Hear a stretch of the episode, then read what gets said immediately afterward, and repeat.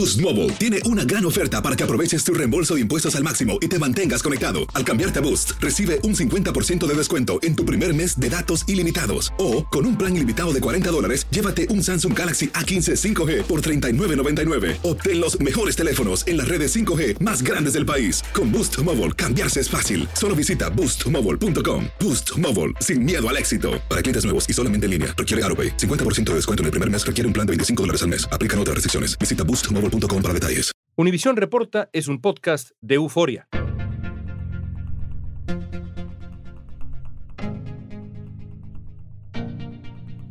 Más de 107 mil personas en todo el país murieron de sobredosis de drogas el año pasado, lo que enciende las alarmas de las autoridades. Las sobredosis de drogas matan a más personas en Estados Unidos que los accidentes de tránsito o las armas de fuego. Algunas muertes se producen por medicamentos recetados y por cocaína, pero cada vez más ocurren por heroína. Así lo demuestra un informe reciente de la DEA. Las muertes por sobredosis aumentaron durante la pandemia. La mayoría se atribuyen al fentanilo. Muchas de estas drogas entran en el país en grandes cantidades a través de los cárteles, evadiendo todos los controles de la autoridad. Y las organizaciones delictivas cada vez ganan más terreno en el continente americano. Hoy vamos a platicar con un experto de la Comisión Interamericana para el Control del Abuso de Drogas de la OEA sobre los nuevos mecanismos de tráfico y exportación de droga. También nos va a explicar cómo las drogas sintéticas han cambiado el mercado y de qué manera el tráfico de droga ha evolucionado a formas realmente asombrosas. Hoy es miércoles 22 de junio, soy León Krause y esto es Univisión Reporta.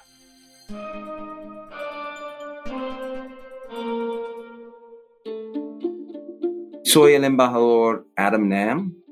Soy el secretario ejecutivo de la Comisión Interamericana para el Control del Abuso de Drogas de la OEA, de la Organización de los Estados Americanos. Adam, la droga parece convertirse en un problema panregional cada vez más. Estamos acostumbrados a hablar de este problema y pensar en Colombia, en México, en Estados Unidos, pero ahora el narcotráfico ha llegado de manera alarmante hasta Chile, Argentina. ¿Qué tan extendida está la influencia del narcotráfico en América Latina? El narcotráfico existe lamentablemente en todo el hemisferio occidental, todos los países afectados por este, algunos dicen flagelo, obviamente es un gran problema es un gran problema de salud para los drogodependientes, pero sí existe. Hace años el sur, o sea, Suramérica, producía las drogas y el norte, o sea, Norteamérica, Estados Unidos principalmente, Canadá, Europa, consumía la droga. Ya no es el caso. Ya hay una importante tasa de consumo en los países de Sudamérica, de Centroamérica, aún del Caribe. Y es un problema, la demanda cree la oferta, pero también la oferta cree la demanda. ¿Quién manda ahora en el mundo del narcotráfico, del crimen organizado, alrededor del tráfico de drogas? ¿Los colombianos, los mexicanos? ¿Quién manda ahora?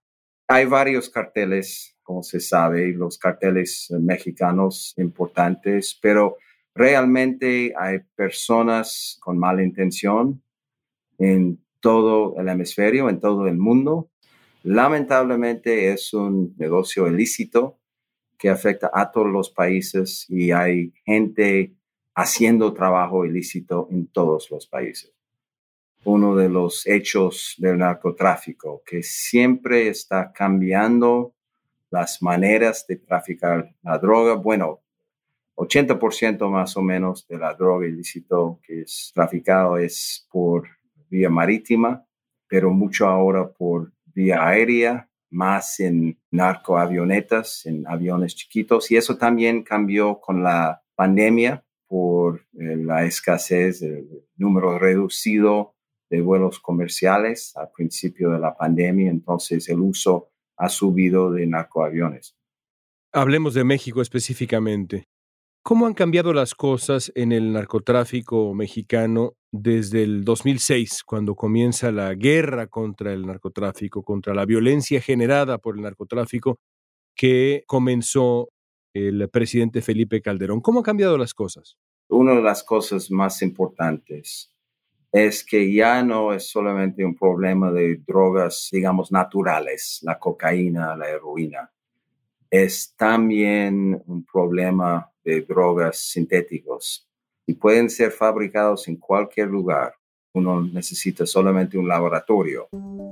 Y con la fuerte alza de esas nuevas sustancias psicoactivas, hay una presencia en casi todos los países del hemisferio. En México, por ejemplo, se produce mucho metanfetamina, que está traficado a Estados Unidos, pero también a otros países. También la presencia de fentanilo, que es un químico sumamente peligroso.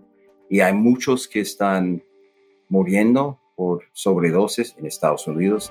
Una caja de zapatos con fentanilo cruzando la frontera se convierte en aproximadamente medio millón de dólares. Este negocio se ha convertido en la nueva apuesta de los narcos. El año pasado, 100 mil personas murieron por sobredosis de drogas. 71 mil de esos 100 mil murieron por sobredosis de opioides. Entonces, el problema muy, muy fuerte. También mucha droga, muchos de esos químicos precursores entrando de Asia. Y hay contenedores, barcos llegando de Asia a las Américas con estos químicos precursores para fabricar estas nuevas sustancias psicoactivas e incluso muchas drogas naturales, por ejemplo, cocaína, heroína, que son adulteradas con fentanilo y otros químicos. Solo experimentar con unas pastillas es suficiente para morir en el mundo cruel actual de las drogas sintéticas que estamos viendo. Entonces uno no sabe, hubo un caso hace algunos meses en Argentina, por ejemplo, unos 25 personas que murieron por sobredosis de cocaína, pero estaba adulterado con fentanilo. Entonces, eso ha subido el peligro de drogas ilegales en todo el hemisferio y en todo el mundo.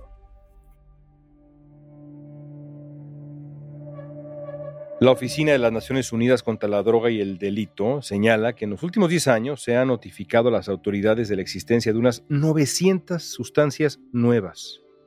Más de la mitad de estas sustancias químicas son estimulantes que imitan los efectos de la cocaína, del éxtasis o del THC, el principal ingrediente psicoactivo del cannabis, la marihuana. El resto son drogas similares a los alucinógenos y los sedantes.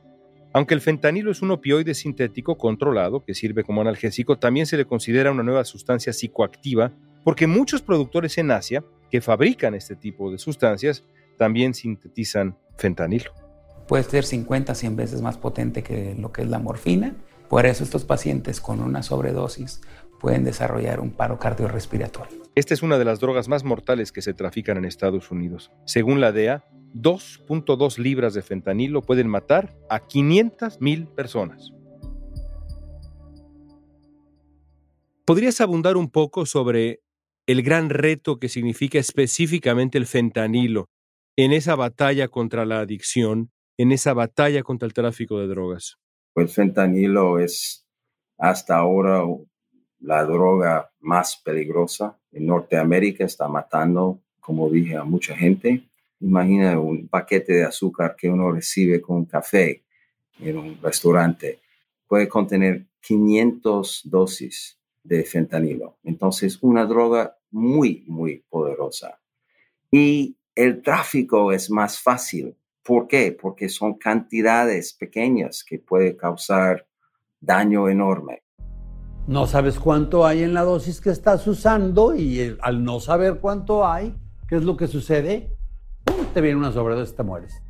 Hay gente ahora eh, que son drogodependientes, que antes eran drogodependientes a la heroína, que ahora están tomando fentanilo, principalmente porque está más barato, pero también está usado para adulterar a otras drogas, drogas como cocaína, como heroína, y también opioides falsificados. Y por ejemplo, eso es lo que mató al cantante Prince, al cantante de Estados Unidos. Tomó una pastilla fabricada ilegalmente de opioide, pero tenía una alta dosis de fentanilo y lo mató. Y está pasando cada día en Estados Unidos, cada día en Canadá, cada día en otros países.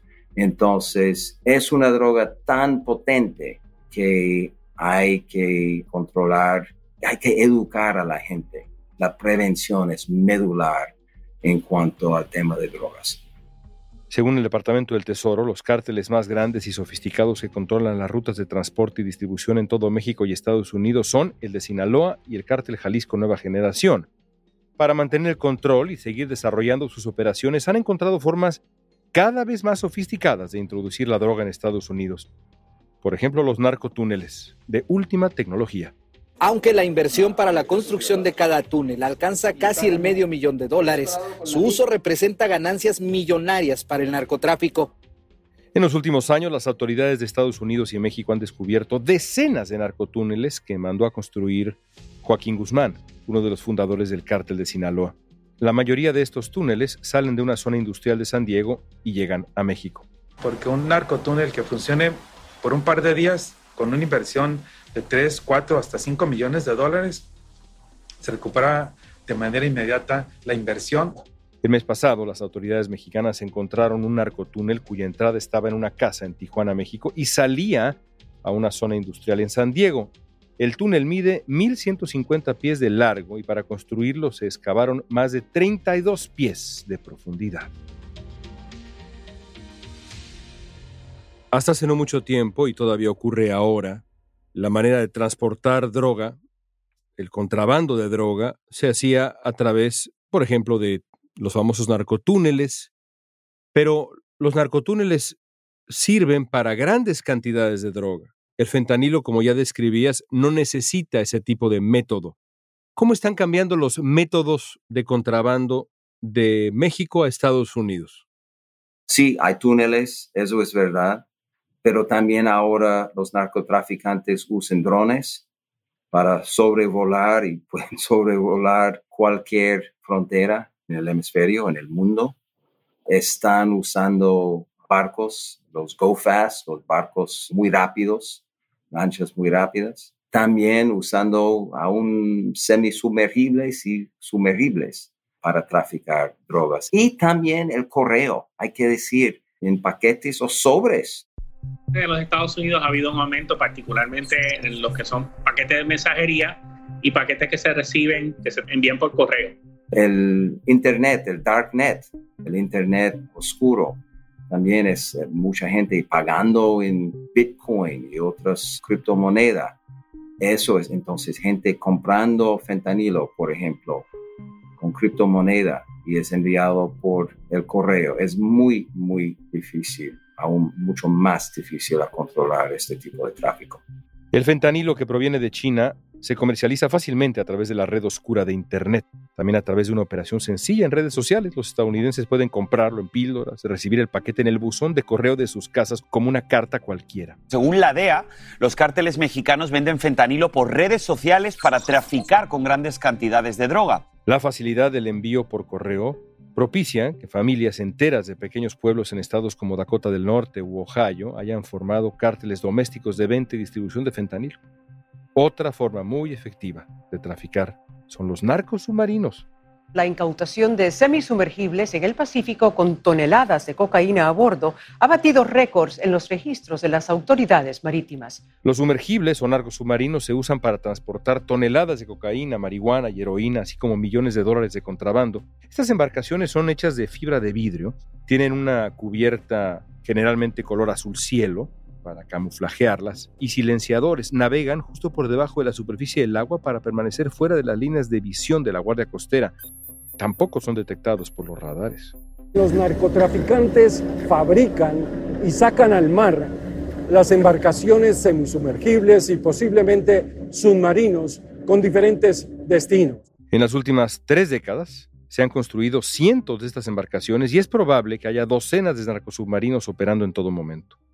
Pero una investigación de Univision encontró que apenas hay 10 buques de la Guardia Costera patrullando la zona por donde circulan. Por último, Adam, pocos expertos como tú en este tema, lo conoces a fondo. Te pregunto, en este momento, 2022, con todo lo que nos has descrito, con las amenazas que nos has descrito, las dificultades que nos has descrito, ¿estamos todos perdiendo la batalla contra el narcotráfico? No, bueno, es una batalla que sigue y va a seguir, León va a seguir. Y hay altas y bajas. Depende del país también, pero es verdad que con la pandemia hay más gente con el aislamiento social que ha experimentado. Sabemos, no tenemos las estadísticas todavía, pero hay más gente, lamentablemente, que han llegado a ser droga dependiente. Entonces, en este sentido, sí, más demanda por la droga. Cuál droga siempre está cambiando y depende del país. Es una lucha igual como la lucha contra el crimen, como la violencia, contra todas las cosas malas que hacen los seres humanos. Hay que seguir luchando y tenemos en la CICAD buenas herramientas. Tenemos mucha cooperación, colaboración con nuestros Estados miembros, los Estados miembros que son los dueños de la organización, ¿no? de la CICAD y de la OEA. Entonces vamos a seguir trabajando juntos para tratar el problema de drogas. Adam, te agradezco mucho esta entrevista. Gracias, León. Un gran placer.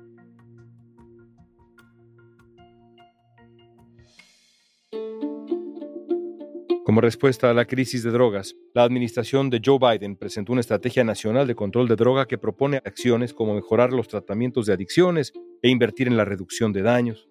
Más allá de las estrategias federales, hay varias iniciativas locales en marcha para tratar de evitar muertes, como el proyecto que busca modificar la ley de sustancias controladas, drogas, dispositivos y cosméticos en Pensilvania.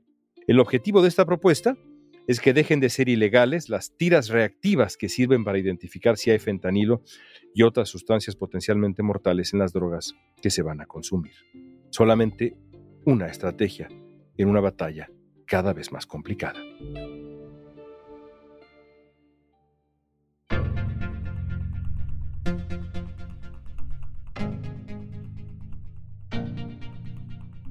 Esta pregunta es para ti.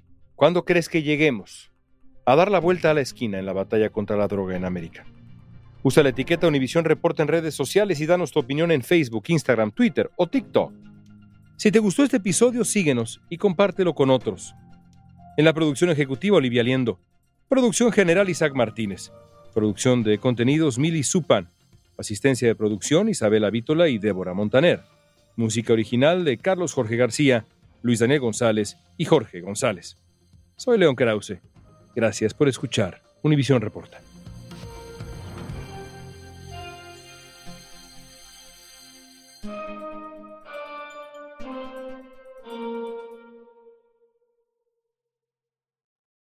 Boost Mobile tiene una gran oferta para que aproveches tu reembolso de impuestos al máximo y te mantengas conectado. Al cambiarte a Boost, recibe un 50% de descuento en tu primer mes de datos ilimitados. O, con un plan ilimitado de 40 dólares, llévate un Samsung Galaxy A15 5G por $39.99. Obtén los mejores teléfonos en las redes 5G más grandes del país. Con Boost Mobile, cambiarse es fácil. Solo visita boostmobile.com. Boost Mobile, sin miedo al éxito. Para clientes nuevos y solamente en línea, requiere AroPay. 50% de descuento en el primer mes requiere un plan de 25 dólares al mes. Aplican otras restricciones. Visita Boost Mobile para detalles.